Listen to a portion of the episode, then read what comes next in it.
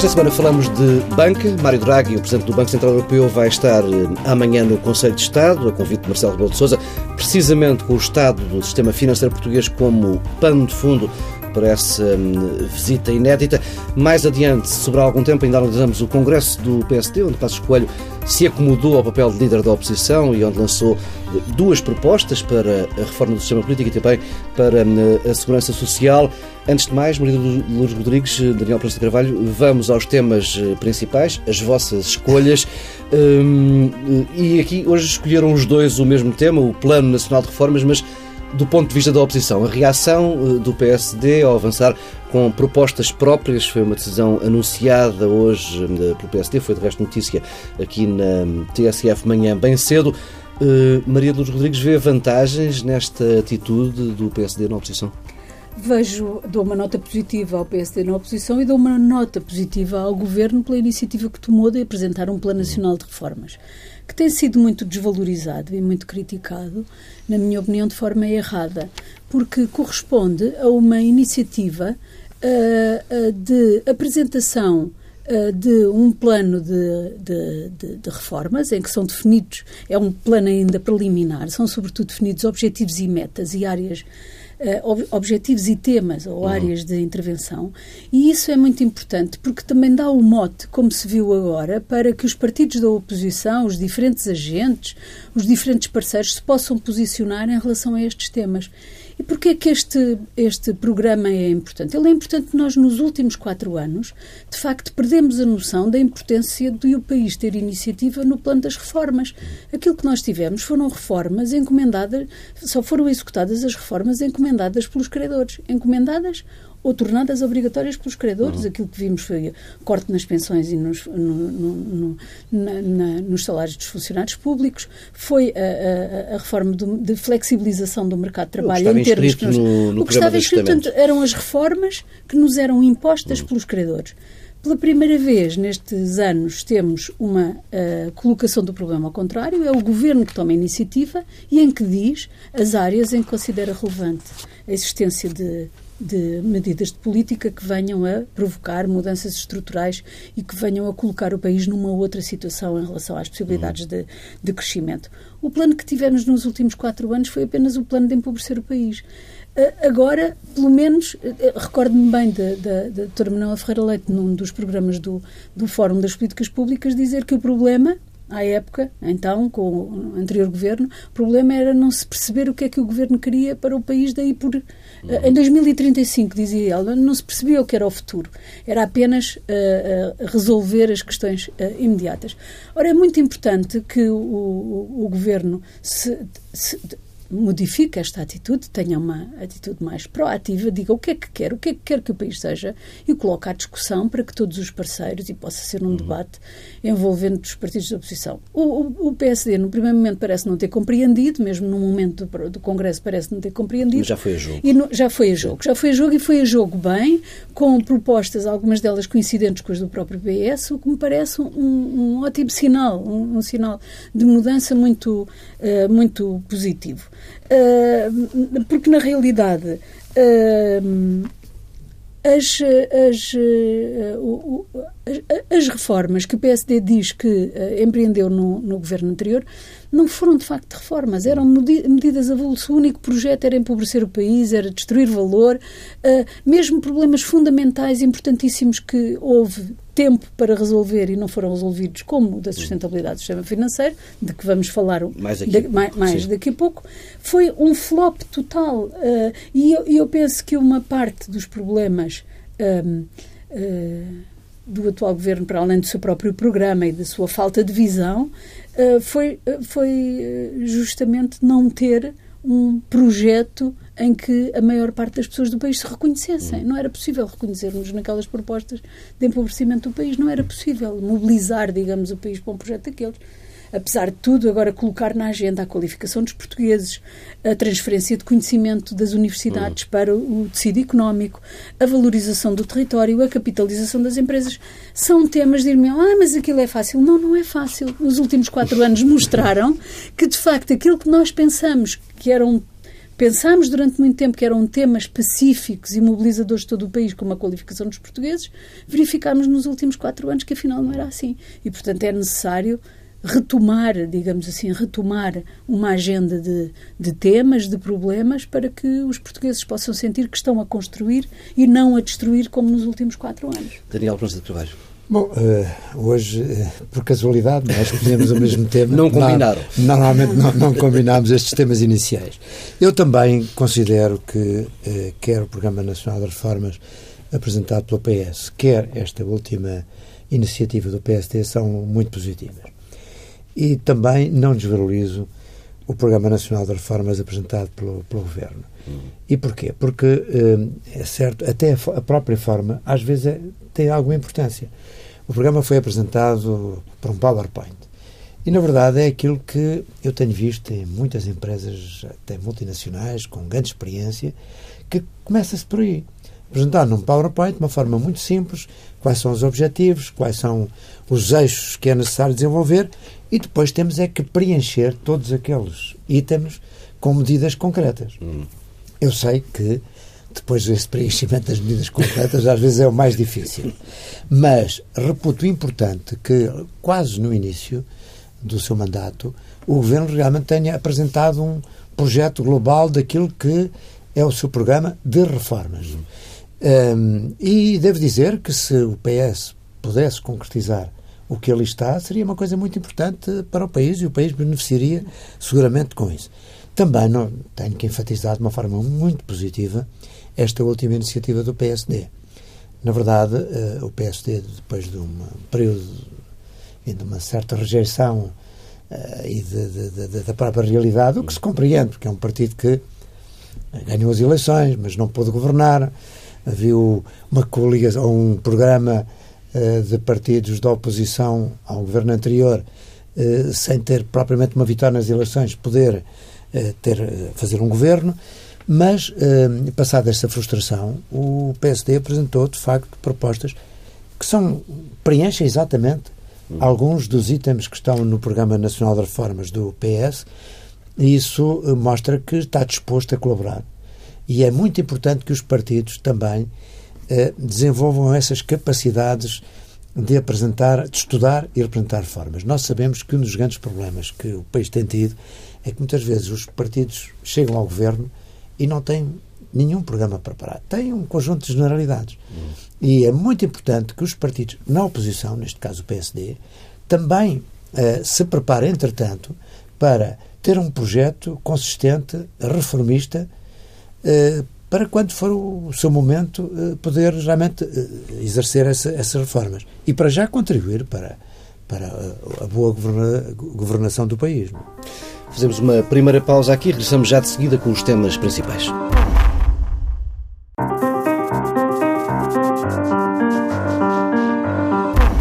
Estamos de regresso com dois temas que têm marcado a agenda. Começamos pela passagem de Mário Draghi pelo Conselho de Estado. O convite de Marcelo Rebelo de Sousa eh, ao Presidente do BCE surge na primeira reunião do novo Conselho de Estado, um encontro onde vão estar em cima da mesa dois documentos que o Governo tem de entregar em Bruxelas até ao fim do mês, o Programa de Estabilidade e também aquele documento de que falávamos aqui há pouco, o Programa Nacional de Reformas. Questionado pela TSF na semana passada, o BCE limitou-se a dizer que Mário Draghi fará uma intervenção sobre a evolução da economia na Europa, eh, mas também demos notícia na semana passada de que Marcelo António Costa Carlos Costa, o Governador do Banco de Portugal, eh, vão almoçar com Draghi antes do Conselho de Estado, um almoço que terá certamente na emenda eh, o estado da banca em Portugal, com diversos problemas por resolver. Um, Mário Draghi vem a Portugal numa altura em que se aproxima o fim do prazo dado pelo próprio BCE para que se chegue a um acordo uh, no BPI sobre o Banco de Fomento de Angola. Se não houver acordo um, o banco, entre o Banco Catalão, La Caixa e a Angolana Isabel dos Santos, o banco poderá ser alvo de pesadas multas do BCE. Depois há também a venda do novo banco, que é algo que está a ser bastante contestado pela esquerda que apoia o governo. Depois há necessidade de reforço de capitais quer no BCP, quer na Caixa Geral de Depósitos. Estamos num momento muito sensível para o sistema financeiro em Portugal. Hum, esta visita de Mário Draghi, que peso poderá ter a esta altura, Daniel Prensa de Carvalho? Eu penso que foi uma excelente iniciativa do Presidente da República uh, e, e, penso que devia ser seguida por outras iniciativas de trazer a Portugal membros importantes de, das instituições europeias que têm tido uhum. Uh, palavras decisivas uh, relativamente à economia e às finanças do país. Eu estou a falar, por exemplo, da Direção-Geral da Concorrência, que, de certo modo, tem limitado e imposto algumas reformas que têm sido feitas em Portugal uhum. na, no, nos bancos e, e têm feito sempre uh, na ideia de garantir a competição e a concorrência uh, dos vários países, para que não haja ajudas do Estado que violem essas regras da concorrência, como se, na verdade, todos os países da União Europeia estivessem nas mesmas condições de competição.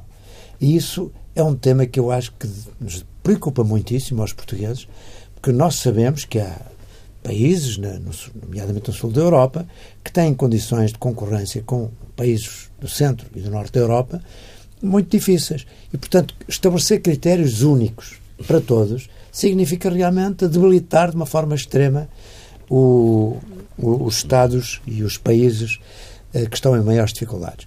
Por outro lado, eh, estas instituições olham para a Península Ibérica eh, sem conhecimento da história dos dois países, olham como se isto fosse um único bloco e, portanto, com naturalidade, não compreendem como é que há bancos em Portugal que estão em dificuldades e porque é que não vão de ser absorvidos pelos bancos espanhóis que têm melhores condições para o fazer. É?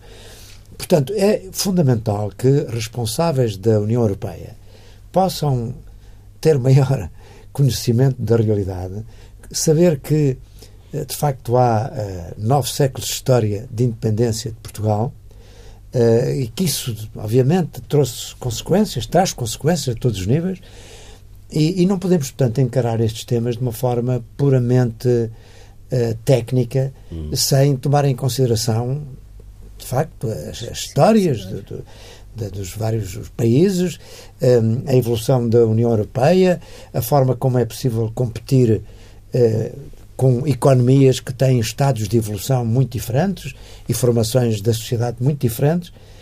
Portanto, eu reputo muito importante que o Presidente possa, traz agora Mário Draghi, para que ele possa ser confrontado com essas ideias, ouvir também, seguramente, aquilo que os políticos presentes no Conselho de Estado dirão sobre uh, estes temas e espero que haja oportunidade para que o Presidente também consiga ter um papel importante e positivo na, na melhor compreensão para os problemas hum. portugueses da parte das instituições europeias.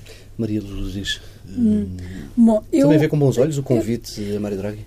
Eu, eu vejo com bons olhos. Uh, uh, Suscitaram-me dúvidas alguns comentários que vi na, empresa, uhum. Ah, na imprensa, peço desculpa, uh, alguns títulos que vi Mário Draghi traz avisos e recomendações. Eu não, terá visto o Paulo também, uns títulos deste tipo. Eu o que espero é que, de facto, o Conselho de Estado seja um verdadeiro espaço de comunicação. Uhum. Que os conselheiros uh, membros do Conselho de Estado possam eles próprios fazer avisos e dar recados a Mário Draghi, porque uh, a situação uh, do sistema financeiro e do sistema bancário em Portugal é de facto muito preocupante.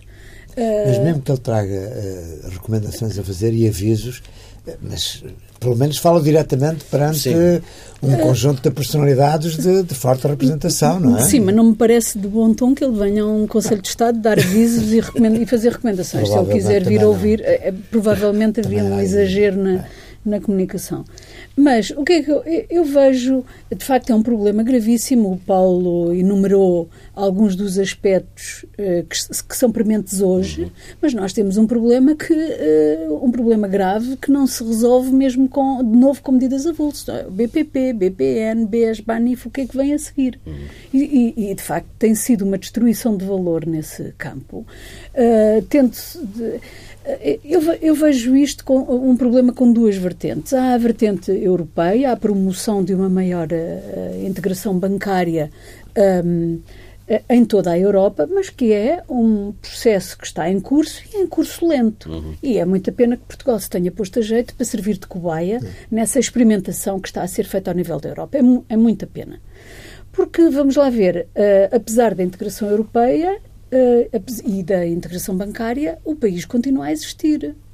uh, os bancos nacionais continuam a existir. E era muito importante que o Banco de Portugal continuasse a ser um banco, banco de Portugal e não uma sucursal do, do, do, do BCE apenas. Pois, nós uh, uma transmissão perdemos, de recados fica, fica claro, pelo menos nas últimas semanas, quer com a Comissão de Inquérito do Banif, mas sobretudo através de alguns documentos que têm sido divulgados, eh, ainda a TSF hoje de manhã divulgou uma extensa troca de mensagens entre Carlos Costa e diversas instituições europeias, uma troca de mensagens que vai desde 2012 eh, até agora e que revelam que, de facto, perdemos a soberania no que toca à regulação da, da banca. Mas perdemos porque deixámos é, perder, porque nos é, pusemos quando, a jeito quando para perder. Quando estas decisões tomadas em Frankfurt e em Bruxelas correm mal, a quem é que pedimos contas? Mas, mas, mas eu penso que é uma questão de interação, quer dizer, não uhum. está escrito nas pedras que tem que ser assim. Sim. Há lugar, há espaço para a interpretação por parte dos agentes e, na minha opinião, infelizmente... assinámos tratados... É, assinámos, a Espanha também assinou tratados, sim. a Grécia também assinou tratados e não, não viu em mais nenhum país da Europa a destruição do valor no sistema bancário que nós tivemos. E são as mesmas regras. O que eu penso é que têm verdadeiros bancos nacionais, que têm Banco de Portugal, da Grécia, de Espanha, que são verdadeiramente bancos a defender os interesses do país, porque os países não deixaram de existir, vamos lá ver. Uhum. E o que parece pela conversa que, a que assistimos no Parlamento e a outras conversas é que o país não conta. O Sr. Governador do Banco de Portugal presta contas à Europa, não presta contas ao país. Para que precisamos do Banco de Portugal, que é uma sucursal do, do BCE? Não precisamos.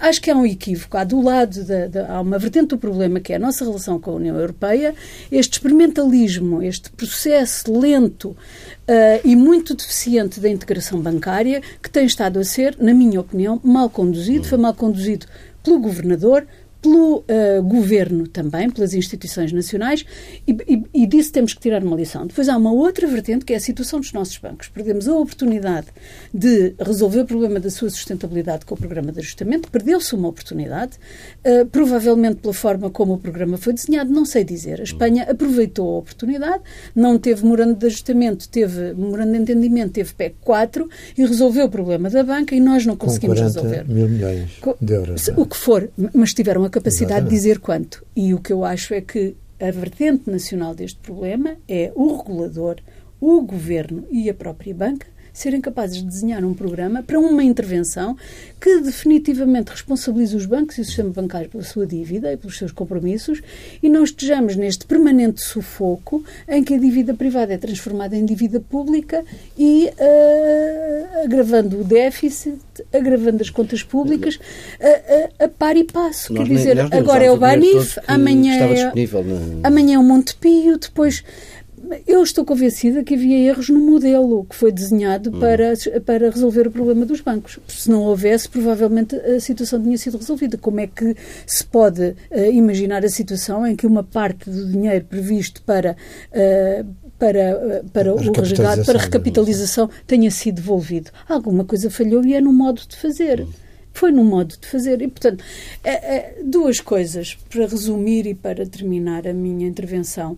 Há do lado, há um entendimento do que são as regras uh, da União Europeia que é um, um, entendimento que tem sido muito subserviente, uh, em que Portugal não tem tido iniciativa, não tem tido propostas, não sabe o que quer e não sabendo o que quer, põe-se a jeito para que sejam outros a decidir por ele. É o que a mim me parece. E depois a, a, a outra vertente, que é nacional, que é justamente a, a outra face desta moeda, que é a, urgência. é muito importante que regulador, o governo e as uh, associações de bancos e os bancos se entendam para um desenho. Eu acho que não há, vai ser possível escapar a um, a um, a um programa de, de, de, de ajustamento só para a só banca. banca. Tenha a dimensão que tiver, mas é absolutamente necessário fazer, porque senão vamos continuar a perder valor. Não investimos de uma maneira, vamos investir de outra perdendo. Daniel vai também houve problemas nesta relação com as uh, ordens tecnocráticas que nos chegam de, de Frankfurt e de Bruxelas? Uh, claro que sim. Uh, repara, nós aqui em Portugal temos praticamente uh, uh, avaliado o que aconteceu na banca, uh, responsabilizando os gestores que estavam à frente de, de, dos bancos na, na, época. E nunca procuramos fazer uma verdadeira investigação ao que sucedeu sem propriamente esta ideia um bocadinho manicaísta de atribuir culpas a A, B ou a C. Hum. O que se passou, a meu ver, em Portugal, como aconteceu noutros países, foi que, em resultado da gravíssima crise mundial uh, que se instalou a partir de enfim, 2008 2008. e depois se agravou com a questão das dívidas soberanas, que por seu turno se refletiu nos bancos, os bancos, nomeadamente destes países mais periféricos, mais frágeis, entraram em situações de grande dificuldade uh, dos seus rácios de capital.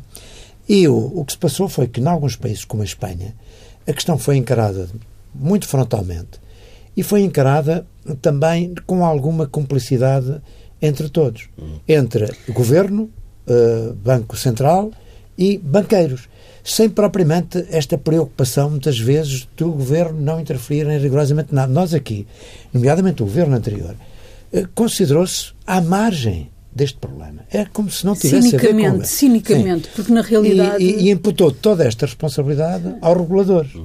Enquanto que, uh, noutros países, nomeadamente a Espanha, a questão foi encarada frontalmente, foram encontrados os capitais necessários para capitalizar fortemente os bancos e houve também reestruturações fortes, mas não houve nenhuma resolução de nenhum banco, nem houve nenhum tema que tivesse fraturado de uma forma grave uh, a situação económica hum. do, do, país. Nós, enfim, eh, foi o que vimos, não é? Não utilizamos sequer o capital, uh, os, os, volumes de capital que foram uh, colocados foi, à nossa disposição para capitalizar os bancos. E depois uh, o governo abstraiu de, de, de, se intrometer em qualquer ideia de poder verificar as situações ou ajudar ou não ajudar. E, e fizemos aqui coisas gravíssimas que a resolução do, do, do Grupo Espírito Santo afetou de forma brutal, não apenas os outros bancos também, mas todo, toda a economia do país, quando poderia haver outras soluções que salvassem uh, o banco e a marca. Agora, com o Banif, creio que aconteceu a mesma coisa. E, por outro lado, de facto, nós colocámos numa situação de total subserviência relativamente aos ditames da burocracia europeia, que nem sequer uh, ficámos com a sensação de que não houve sequer discussão política. Isto é, os nossos governos nem sequer, sequer tiveram a oportunidade de discutir a alto nível com as entidades eh, da Comissão Europeia e do BCE estes problemas, mas isto foi deixado exclusivamente à Direção-Geral da Eu não sei se houve os documentos, os documentos a que tivemos acesso, o que mostram é uh, um governador do Banco de Portugal. é isso, exasperado, desesperado com a situação. Mas a falar com burocratas, A não é? falar com burocratas em, em, Bruxelas e em Frankfurt e confrontado com, com, decisões do estilo, e só para lhe dar um exemplo, desde 2012, eh, ou seja, em plena execução uhum. do programa de ajustamento, que o BCE e a DGComp insistiam numa redução da atividade uh, dos principais bancos entre Exato. 10% a 30%. E no caso do Banif, especificamente, de 60%. Isto com o país em recessão.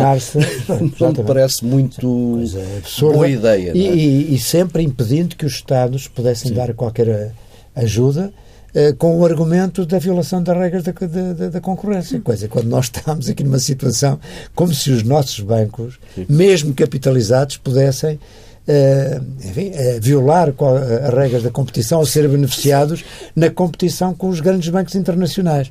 É uma coisa até um bocadinho patética e, uh, e houve realmente falta de afirmação política nesta e de condução política.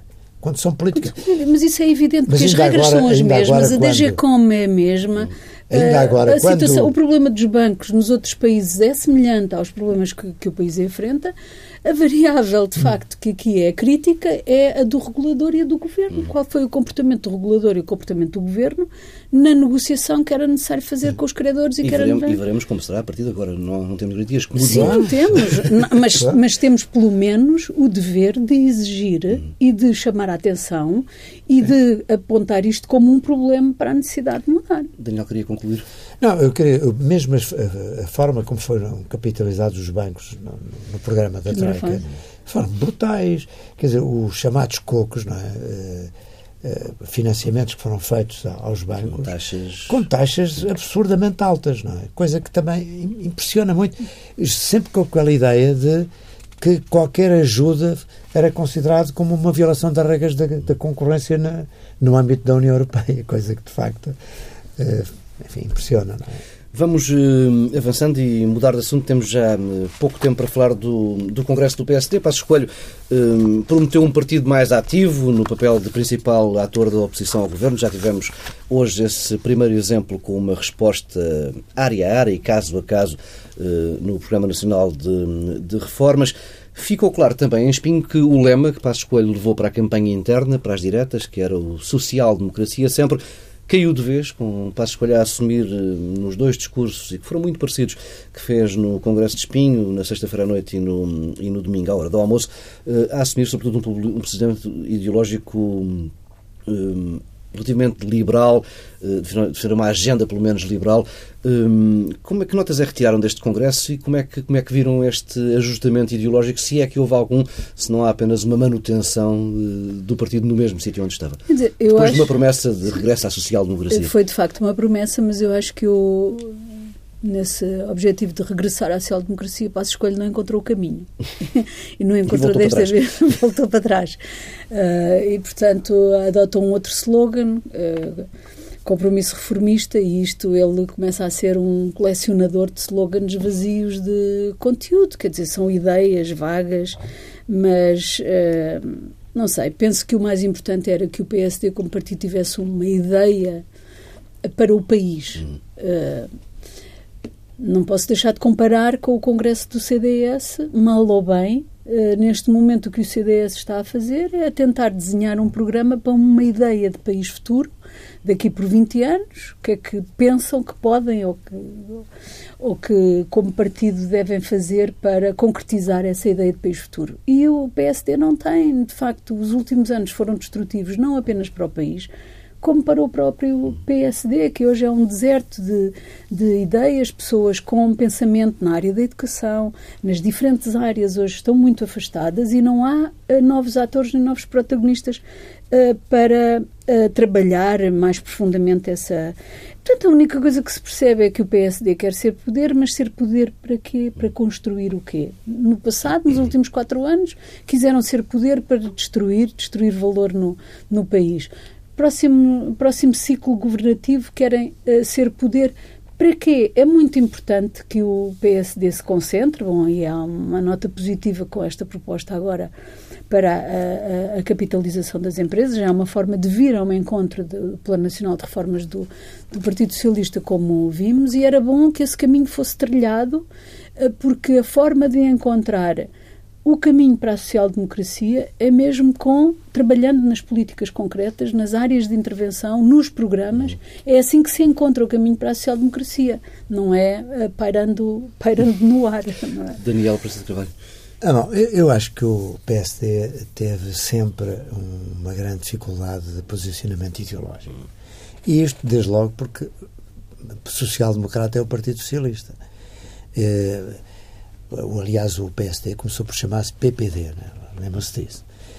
E, e, depois, mais tarde, uh, para aderir à Internacional uh, Socialista, o, PS, o Partido de Sá Carneiro mudou esta sigla para PSD, Partido Social Democrata. Desculpe, interromper, o Paulo Rangel faz hoje no público, não sei se hoje se ontem, uhum. eu li hoje a crónica dele no público, é justamente sobre a origem, esta origem não, ainda não, ainda não, por acaso não é, li. Mas, é, é, sim, é, sim, sim. é, interessante. E, e, na verdade, portanto, o Partido Social, o PSD, a PPD-PSD, com esta dificuldade de posicionamento ideológico, justamente porque o PS é um Partido Social Democrata, um, teve sempre mais uma visão uh, popular, não? Um hum. partido popular.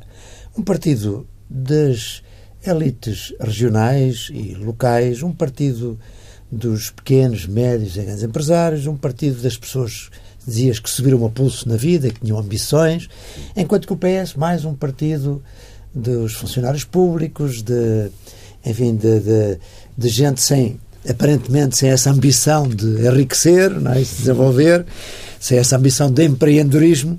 Isto é, foi a evolução normal do PSD. É claro que eh, Pedro Passos Coelho, quando chegou a, enfim, à liderança do partido, procurou ir um pouco mais longe e criar alguma, uh, alguma consistência ideológica. E então criou uma ideia de um partido mais liberal. É? Simplesmente uh, isso não passou à prática, porque na verdade não houve durante o seu governo qualquer reforma que nós pudéssemos identificar como uma reforma de sentido liberal. Maior liberta libertação da sociedade civil, menos peso do Estado, maiores alternativas mas no discurso continua presente isso. É, mas na prática, de facto, no mercado um grande... Pode-se dizer um grande... que a reforma feita no mercado de trabalho é nesse sentido. Ah, mas também, é. eu diria que, pragmaticamente, porque eu penso que o Partido Socialista, se pudesse, também iria um pouco mais longe nessa matéria, porque isso, de certa forma, podia melhorar a performance da, da, da, da economia, não, é? do meu ponto de vista. Portanto, isto acabou por, neste momento, a meu ver, uh, os eleitores votam não propriamente ideologicamente, uhum. nem hum, de uma forma de adesão ao partido, mas nas pessoas. Uh, e foi o que aconteceu. Uh, Cavaco Silva, pela sua forte personalidade, conseguiu ter duas maiorias absolutas. José Sócrates, com a sua forte personalidade, conseguiu ter uma maioria absoluta e depois uma nova uh, vitória em segundas eleições. E, e, e, de facto, os eleitores deste grande centro, que vota ora PSD, vota PS, eu acho que voltam mais nas personalidades do que propriamente nos programas e nas ideologias, porque isto sentido, desapareceu sim. bastante. E Passos Coelho, em que, o problema em que estado é que está para... O problema, exatamente. O problema do Passos Coelho é que Uh, bom, para já não, se, não houve outra liderança. Ninguém se apresentou. E, de certa maneira, uh, portanto, uh, esfumou-se qualquer hipótese de alternativa que muita gente viu em Rui Rio, não é? E que também não foi a jogo. E, portanto, neste momento o PSD tem um líder, que é Pedro Passos Coelho, que está muito dependente da boa ou má performance do governo do PS. Eu penso que, no fundo, joga-se tudo aí. Se o governo tiver sucesso, Pedro Passos Coelho vai ter uma vida muito difícil. Se o governo tiver insucesso, se as coisas correrem mal, Pedro Passos Coelho está lá, é o líder é um jogo de espera. Ele, ele estará a fazer de António José Seguro no PSD. Qual é a pressa? Ah, mas, é pois, Pouco, uh... há, há, sempre uns períodos mortos em que as transições exigem uns líderes de transição. Não, mas eu acho que ele, nesse aspecto, é diferente de, de António José Seguro, porque eu acho que ele é um, apesar de tudo, um líder mais, com mais autoridade dentro do partido, com mais respeito dentro do partido. Claro, há sempre uns críticos, mas que não são muito representativos. Enquanto que eu acho que António José Seguro nunca uh, surgiu aos olhos da opinião pública como um verdadeiro nunca líder. Nunca passou eleições, sim, nunca foi é, eleições. Enquanto que Pedro Passos Coelho já, já foi é um líder, foi eleições, ganhou, Uh, e eu acho que ele está ali para, para resistir. Não? É? E tem essa grande qualidade, que é uma resiliência notável. É, é realmente uma personalidade que não se deixava ter com, com, com, quando as coisas correm mal. E isso é uma qualidade de, eh, que, que, ajuda muito à liderança. É? Mas, caros, temos de fazer mais uma pausa neste Pares da República. Regressamos já daqui a pouco com as sugestões.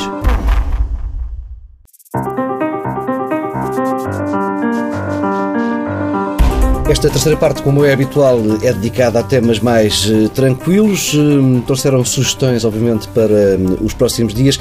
Começo por si, Maria Luz Rodrigues. Beethoven por Harnoncourt com instrumentos de época. É, é, um disco em memória de Arnold Kurt, é uma homenagem também, uma vez que nos deixou há pouco tempo. É o seu último disco, que grava a quarta e a quinta sinfonia 20 anos depois, era um projeto de fazer uma, uma, gravação da integral das Sinfonias de Beethoven, 20 anos depois da primeira gravação que ele fez uh, destas obras do, do, Beethoven, deixou incompleta, gravou apenas este disco, mas que é memorável, vale muito a pena uh, ver, porque é uma gravação, uh, vale a pena ouvir, porque é uma gravação feita com a, a sua orquestra eh, que uh, trabalha com, com instrumentos de época e, portanto, dá uma sonoridade e uma, uh, uma, uma, interpretação bastante uhum. diferente e muito, muito recomendável. Daniel Prensa de Carvalho, uh, Quinteto de Lisboa na Cultura Geste. Na sexta-feira próxima, uhum. sim. eu gosto muito do Quinteto de Lisboa facto consegue fazer uma boa simbiose entre o que são raízes populares da música portuguesa e o fado. Uh, uma coisa interessante que eles dizem qualquer coisa como não é um projeto de fado, mas o quinteto jamais existiria se não houvesse fado. Portanto, tem ali uma, uma componente de, de, de, de simbiose entre estas várias raízes da música portuguesa. E fazem-no com bastante qualidade. Uh, são enfim, músicos muito bem conhecidos, o João Gil, uh, desta vez o Paulo de Carvalho, o José Peixoto, que foi dos Madre de Deus, uh, e o, o Fernando Júdice no, no, baixo. Portanto, é um quinteto que vale a pena ouvir. Eu já ouvi noutras ocasiões, não com o Paulo de Carvalho. Estou com muita curiosidade, vou na sexta-feira assistir a este concerto. Ficam estas duas sugestões. Até daqui a 15 dias, na próxima semana, por esta hora, prioridade à Liga dos Campeões.